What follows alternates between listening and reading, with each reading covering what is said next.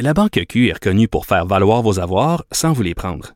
Mais quand vous pensez à votre premier compte bancaire, tu sais, dans le temps à l'école, vous faisiez vos dépôts avec vos scènes dans la petite enveloppe. Hmm, C'était bien beau. Mais avec le temps, ce vieux compte-là vous a coûté des milliers de dollars en frais, puis vous ne faites pas une scène d'intérêt. Avec la Banque Q, vous obtenez des intérêts élevés et aucun frais sur vos services bancaires courants. Autrement dit, ça fait pas mal plus de scènes dans votre enveloppe, ça. Banque Q, faites valoir vos avoirs. Visitez banqueq.ca pour en savoir plus. Cube Radio. Vous écoutez Geneviève Peterson. Cube Radio. La ministre de la Condition féminine, Isabelle Charret, a avoué ne pas pouvoir chiffrer le nombre de places manquantes dans les maisons d'hébergement pour femmes.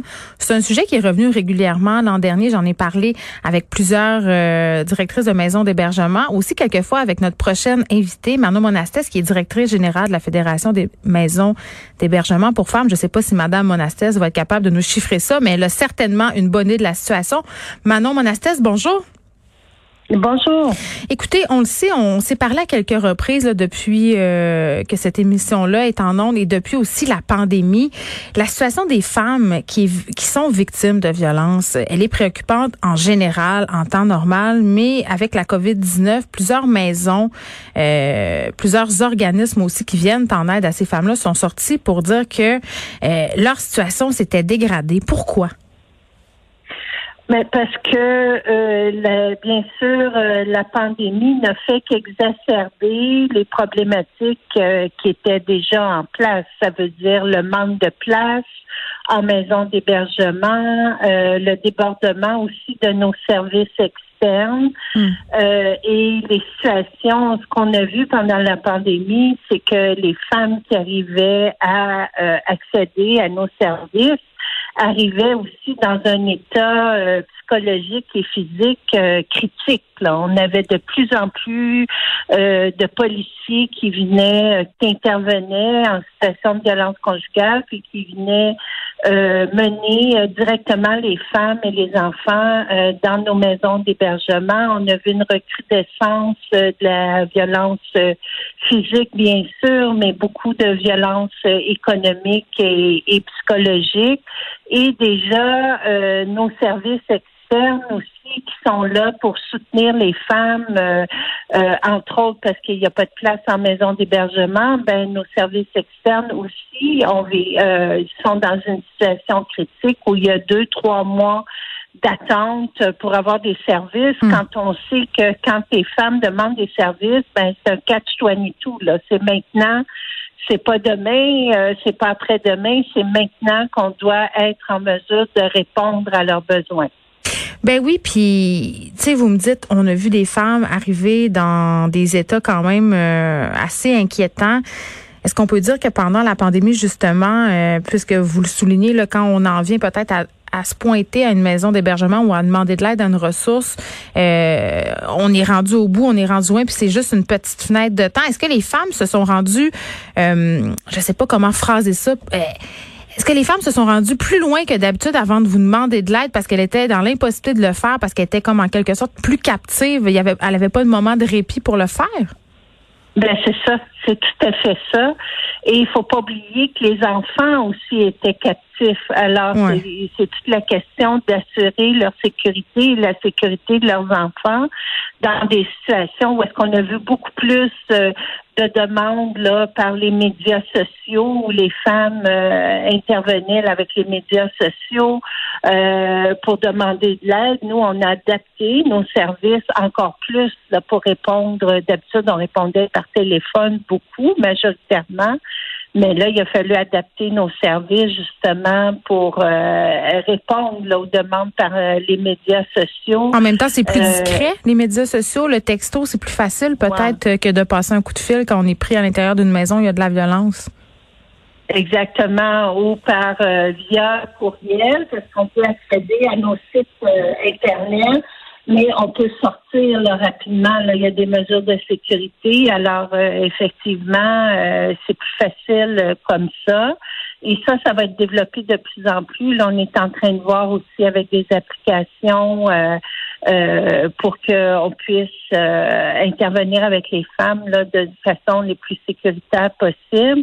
Mais euh, tout ça pour dire que ça ne fait qu'exacerber une situation Hmm. qui était déjà euh, problématique. euh, et on demande depuis plusieurs années le dernier rehaussement du financement des maisons d'hébergement. Ça a été en 2003-2004. Et il y a eu très peu d'indexation des enveloppes. Alors là, on est 17 ans plus tard et euh, on est à bout de souffle, là, euh, vraiment au niveau euh, du soutien financier, puis la possibilité là, de développer nos services parce que les demandes sont là. Ben oui, mais en même temps, parlons-en du financement. Là, en mars dernier, quand même, 120 millions sur 5 ans ont été alloués pour le réseau des maisons d'hébergement. C'est pas suffisant? Non, c'est absolument pas su- suffisant. Euh, il faut dire que euh, là, c'est en plus de ça, c'est que ce 120 millions-là, il n'est pas récurrent. C'est pas du Ouais. financement. C'est comme mettre un plaster. sécurisé. Ouais. C'est ça, parce que là, nous, on nous demande de développer avec l'argent qui est pas solide. Là, on est en train de construire euh, sur de la base. Alors euh, ça, c'est aussi, on a demandé, ça c'était une de nos grandes déceptions que ces montants-là ne soient pas récurrents, qu'ils ne soient pas attachés au programme de soutien aux organismes communautaires qui financent euh, de façon euh, de façon annuelle euh, les maisons d'hébergement. Alors, euh, c'est très difficile de se projeter dans le futur, de développer des services quand on n'est pas certaine des enveloppes. Déjà, il y a des maisons de, de, de seconde étape qui peuvent recevoir les femmes pour un an, deux ans avec leurs enfants qui sont en train de se de se euh, de se construire, de se mettre en place, mais on est avec le même problème. C'est pas du financement récurrent.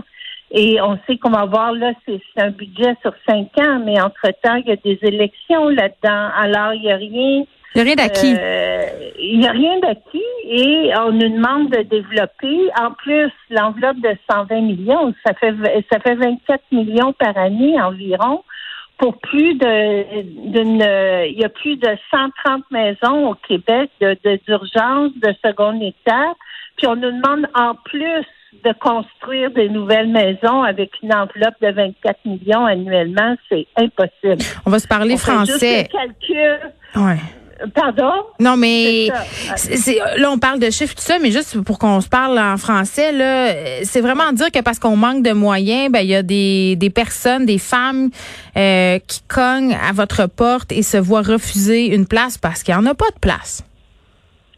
Ben voilà, là on est euh, on est dans des situations comme ça très critiques parce que texte, euh, vraiment là euh, euh, euh, de façon même pas figuré, il y a effectivement des femmes qui viennent en plein milieu de la nuit cogner à des portes des, des maisons d'hébergement, euh, surtout en région parce qu'en région euh, c'est quand même assez connu. Euh, euh, pour vous donner un exemple, là, pour le nord du Québec, qui représente la moitié du territoire euh, du Québec, il y a une seule maison d'hébergement à Chibougamau. Alors, comment on peut euh, on peut répondre à des besoins avec un immense territoire, avec une seule maison. Dans l'Anaudière, il y a trois maisons d'hébergement pour un immense territoire.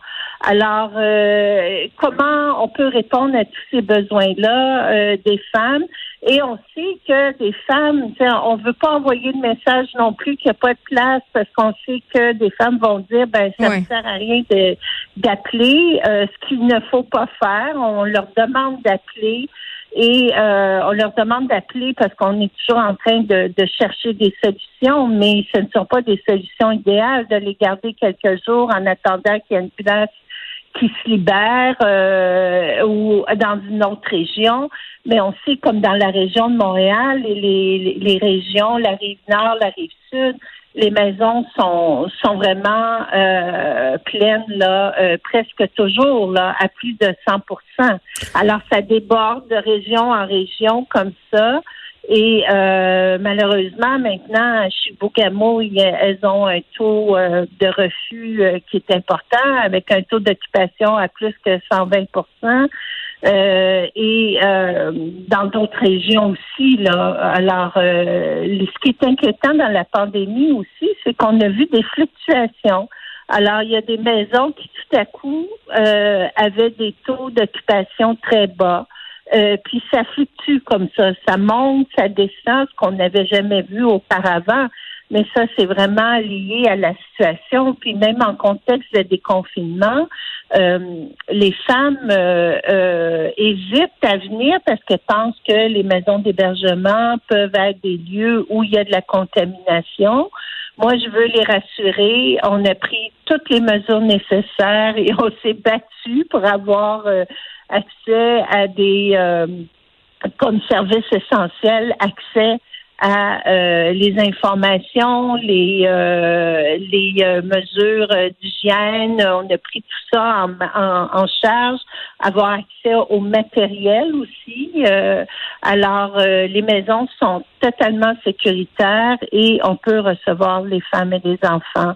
Alors, si les femmes sont dans une situation où elles croient qu'elles sont victimes de violences conjugales, euh, où elles, elles, sont conscientes qu'elles sont victimes de violences conjugales, il faut surtout pas hésiter à appeler SOS violence conjugale qui est le, la ligne euh, la ligne euh, euh, provinciale qui va vous euh, transférer vers une maison d'hébergement pour du soutien, pour euh, du soutien téléphonique pour et pour de l'hébergement bien sûr ou pour des services euh, d'accompagnement pour les femmes et les enfants. En terminant, Madame Monastet, j'imagine qu'avec le mouvement dénonciation, ça a brassé pas mal cet été. Est-ce que vous avez assisté à une recrudescence des appels?